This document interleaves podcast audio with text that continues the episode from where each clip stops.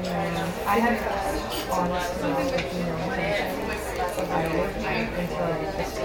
ロックバトロックボトムチャンネルチャーリーです。今日もタイトルコールはこの方々になります。シャベルタイガーの柴山武則とアッシェイカの石原慎一郎。はいというわけでね、えー続きますが車ネタです、えー最近車ネタがちょっと多いんですけど今回のネタはトラブルトラブルネタなんですよ。これ本当焦りました。まず僕の車はスマート42の453っていうね、えー最終モデルになります。これのですねなんとキーが抜けなくなった。この車昔ながらのキーを差し込んで回してエンジンをかけるタイプになります。最近のねあのプッシュボタンじゃないタイプ。ちゃんとキーをシリンダーに挿して回すタイプです。でこのタイプの車最近ねもう乗ってる人も少ないのかもしれないんでわからない人もいると思いますけどもこう何段階かに回すわけですよね。1つ目の段階ではイグニッションオン電気系統がオンになると。で、えー奥にグッと回すとセルが回るという構造になってます。車から降りるときエンジンを切ってキーを抜くじゃないですか。でエンジンを切ったんですよ。あれ？なんかおかしいなと思ったら1段階しか回らないんですよ。動かないんですよ。なのでイグニッションオンの位置までしか戻らないんですよ。でそれよりもね、えーもう1段回さないと抜けないんだけどそこから動かないんですよ。でなんかロックあったっけなハンドルロックとか影響してたっけなとかね。なんか余計なことをいろいろ思いながらこういろいろやったんですけど全く抜けなくて。でしょうがないのでその場はねエンジンかけっぱなしで、えーさっさと用事だけ済ませたんですけど、まあ、前回もお話しした通りですね僕の車今バッテリーがとってもやばいです。イグニッションオンのまま車を離れてですねもしバッテリーが上がっちゃったら動けなくなってしまいます。なのでエンジンかけっぱなしで離れるしかなかったと。ねまあそれはしょうがないよね。でまあ動けるだけマシなんですけどで友達ピックアップしてですねその日はラーメン屋に行く予定だったんですけどラーメン屋にたどり着いてもし同じようにキーが抜けなかったらどうしようと。もうドキドキしながら行ったんですけど案の定抜けないんですよね。しょうがないので、まあ、ラーメン食べてる間もエンジンかけっぱなしですよ。もう本当もう最悪です。そしてその足でですねディーラーに行きました。もうディーラーに行ってですね飛び込みでいきなり行ってですねすいませんキーが抜けなくなったんですけどって言ったらえ本当ですか？確認します。であの担当の人がすいません私がやっても抜けませんのであのサービスの方に回しますみたいないう話になってですね。でその待ってる間もいろいろググってたらどうもねその症状このスマートの453ってシリーズでは、まあ、少なからず起こる問題らしく特別変わったトラブルではないらしいんですよね。でまあ30分ぐらい待ってたかな。修理の人がね、え鍵を持ってきてくれて抜けました。でこれ原因何なんですかって言ったらキーを刺すところにはゴミが入らないようにゴムのね、えーパッキンが1つ噛んでますと。それが長年使ってるとですねそこがあのちょっとバカになるらしく時々キーを刺した時に一緒に噛み込んじゃうらしいんですよね。それでそのキーが抜けなくなる戻らなくなるっていう症状が起こるらしいんですよ。まあ僕のでですね乗り始めて丸5年。なので、まあ、少なくとも45年は問題ないんだろうなと思っております。でねこの時の修理代です、えー明細があります。これねびっくりします。請求金額7700円。うん。まあね。作業内容。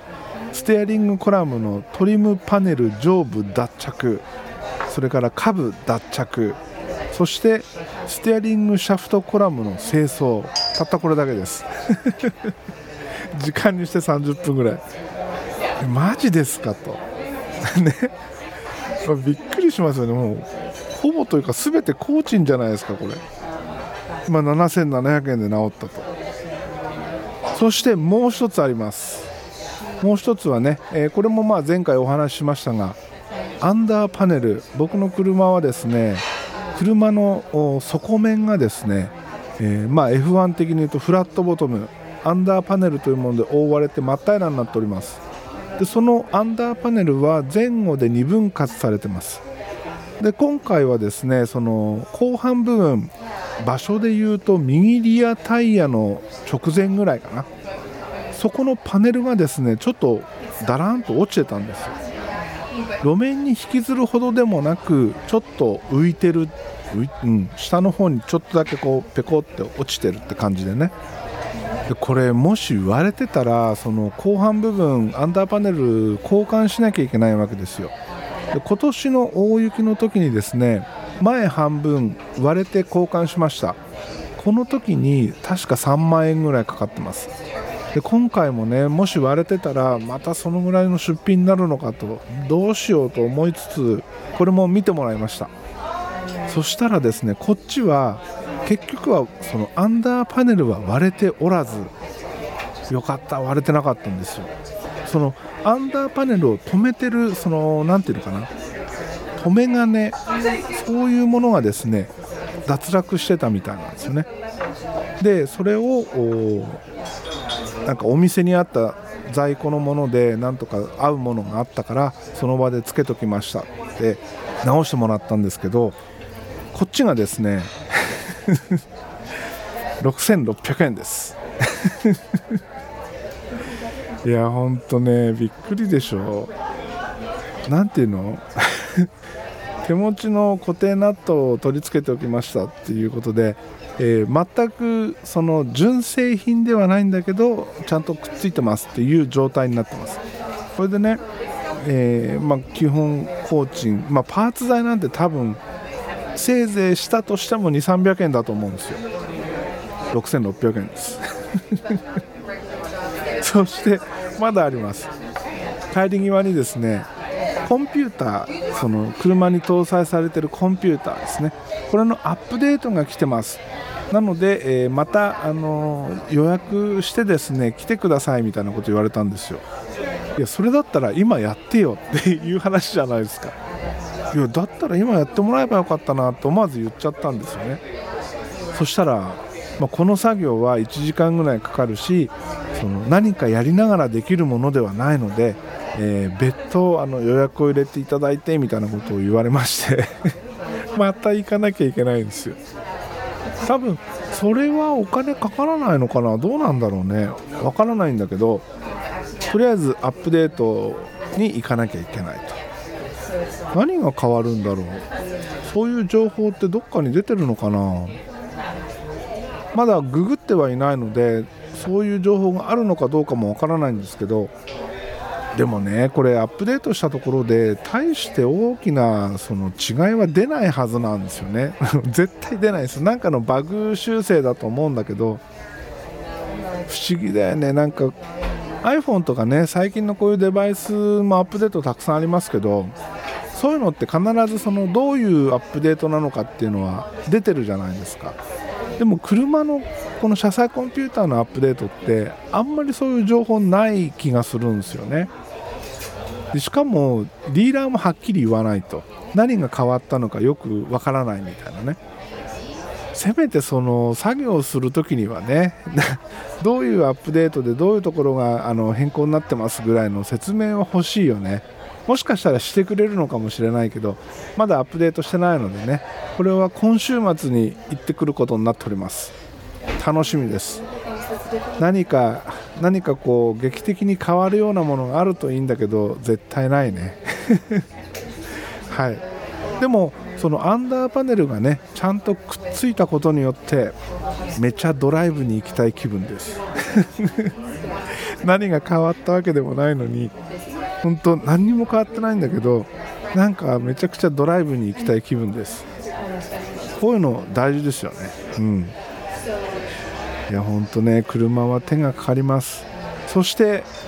やっぱりバッテリーを買わなきゃいけないなというところなんですがでもこれでねバッテリー変えたらもう今のところ悪いところはないのでうんいい感じになるんじゃないでしょうか。というわけで最近ですねオーディオインターフェースがまた欲しいなと。スピーカーを鳴らすために欲しいんですよね。で今使ってるインターフェースの音にちょっと飽きてきたというか違うので鳴らすとどうなのかなっていうところもあってですね以前売却した持つ M2 をもう一回欲しいなという気分なんですよね。ただ持つ M2 マーク・オブ・ザ・ユニコーン M2 ね、えー、これはですね今生産停止になってるのかな。確かねチップが手に入らなくなって生産がストップしてるっていう話だったと思いますけど在庫がありません。で売ってたとしてもプレミアム価格でですね定価よりも結構割高になります。で M4 っていうね4ちゃんの仕様のものだったら若干売ってるみたい。で M4 の場合だと3万5000円ぐらいなのかな？3万5000円から後半ぐらいだったと思います。でもその金額を出すならまあ他のものも視野に入れたいよねっていう風になってくるんですよね。だからまあ M2 が手に入るのが一番あのコスパ的にはいいんですけど、まあ、とにかくね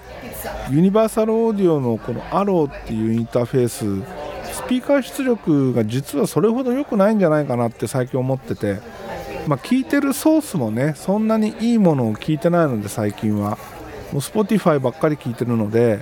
そのサンプリングレートもね、えー、サンプリングレートというか HD でさえないのか。最近の音楽フォーマットってその何？ハイレゾが出てきてからいわゆるその CD クオリティのことを HD って言ったりするようになったからなんかよく分かんないっていうかその混乱するところはあるんだけどいわゆるサンプリングレート、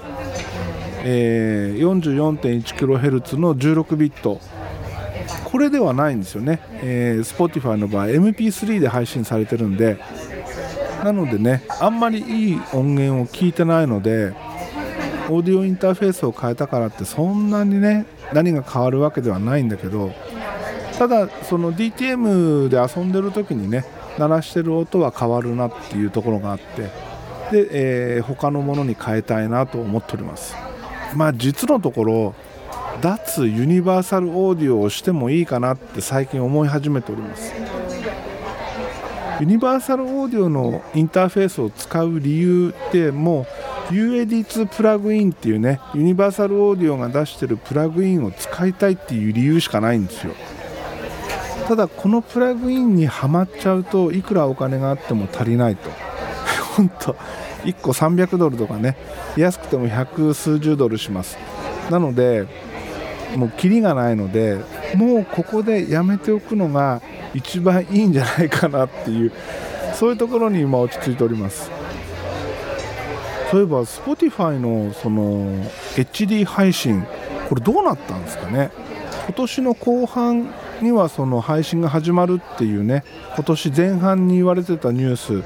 これがね全く音沙汰がないんですよね。いつから始まるの？本当に始まるの？でさらに値上げされるっていう予想も当初あったしどうなってるんでしょうねそのハイレゾ配信してくれとは思わないけどせめて CD クオリティでの配信を開始してくれればもう他のサービスに目移りすることはなくなるんですけど今でもねあの AmazonHD の契約をしようかなどうしようかなって悩むんですよ。本当いやしちゃえばいいんですけどでも2つも契約しても聞かないもんね。聞けないもんね。それに個人的には好きなあジャンルよく聞くジャンルは Spotify の方が多いんですよ。Spotify の方がたくさん取り扱いがあるんですよ。なので、えー、まあ Spotify に戻してるんですけどまああとはねえ今そのアンカーっていうサービスを使ってるんですけどこのポッドキャストの配信に関してはね。そのアンカーは Spotify が持ってる会社なのでそこを使わせてもらってるっていうのもあって Spotify に戻したっていうのもあるんですけど本当ね早くその HD 配信始めてください。またねこの Spotify の HD 配信はね情報を追っかけてますので、えー、分かり次第、えー、ネタとしてね取り上げたいと思っております。はいというわけでね今日はこの辺で終わりにします。今日もエンディング曲はヘルボイスヘルギターから「焼酎野郎」でお別れです。ではまた次回です。